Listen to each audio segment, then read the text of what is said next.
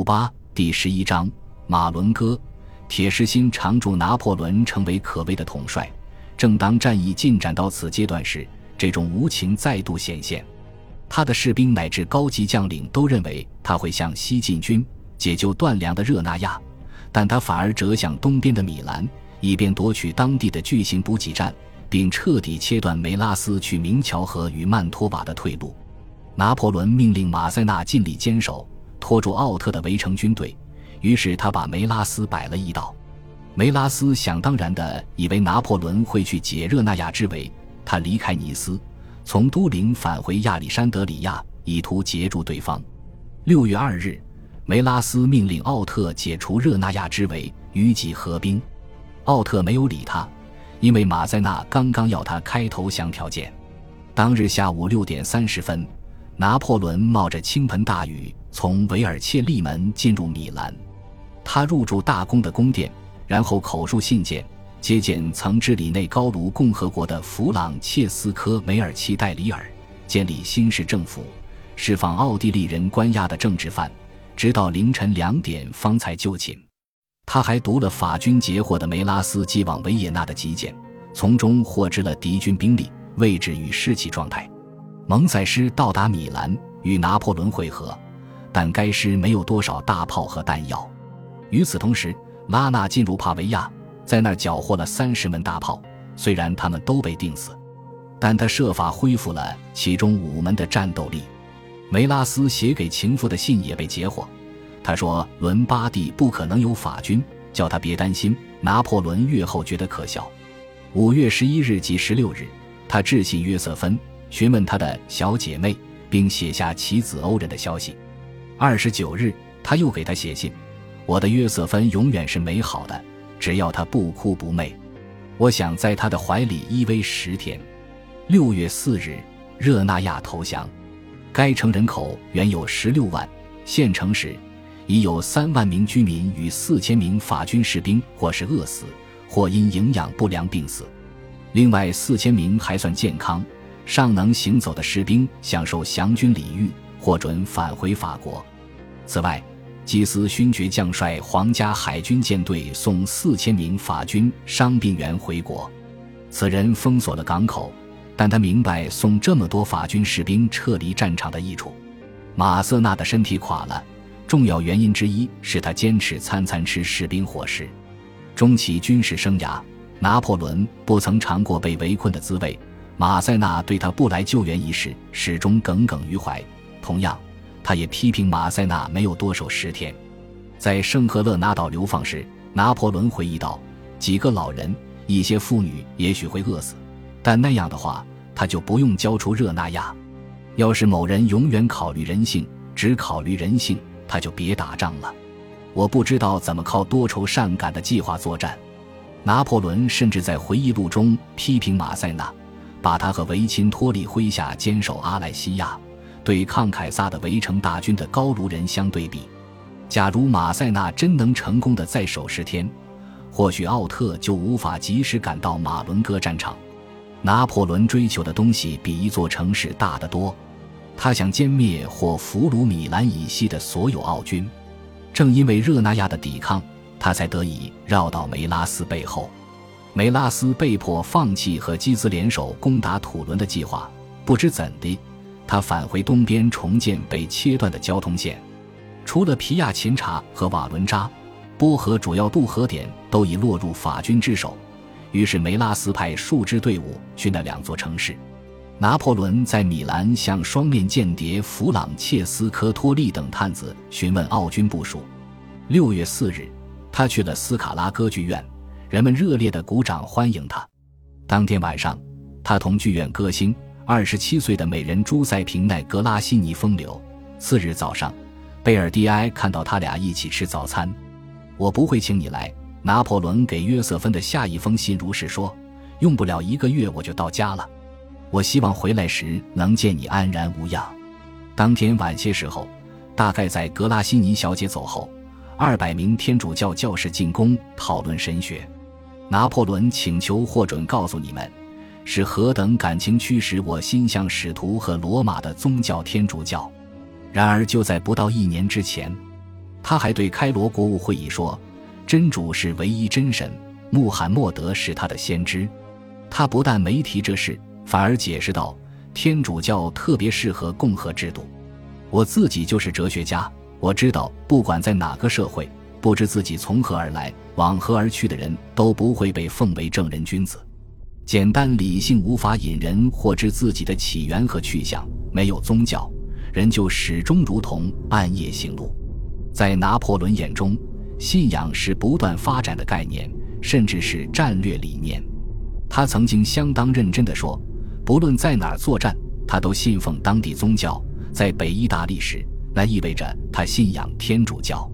梅拉斯可经三条路线到达安全地带：穿过皮亚琴察和波河南岸去热那亚，在皇家海军的帮助下从海上撤退，在帕维亚渡过提奇诺河。六月九日，拿破仑返回战场，他想一并封锁三条路。”但此举违反了他自己的首要作战原则：集中兵力。当日，拉纳在蒙特贝洛和卡斯泰交击败奥特，后者被迫经斯克里维亚河退到西边的亚历山德里亚，与梅拉斯会师。毫不夸张地说，次日，拿破仑告诉国家参政克洛德珀蒂耶，敌军有一千五百人死亡，可想而知，他们的伤员数量是战死人数的两倍。他当然照例夸张了，因为奥军只有六百五十九人死亡，一千四百四十五人负伤。接下来三天，拿破仑待在斯特拉代拉，他想看看梅拉斯打算做什么。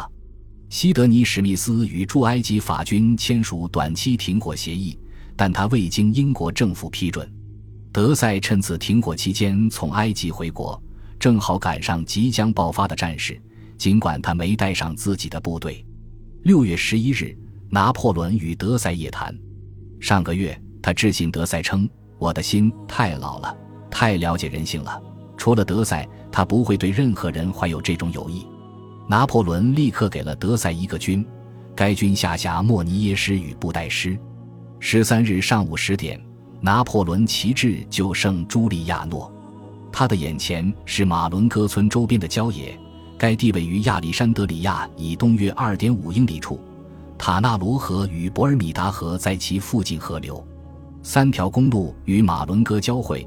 更远处有一座桥，该桥横越博尔米达河，通往亚历山德里亚。博尔米达河的 S 型河湾构成了天然的桥头堡。切廖洛堡村、马伦戈村与斯皮内塔村傍博尔米达河而立，位于圣朱利亚诺以西四英里处。博尔米达河与马伦戈之间有葡萄园、村舍、农场和一些湿地，所以地表破碎。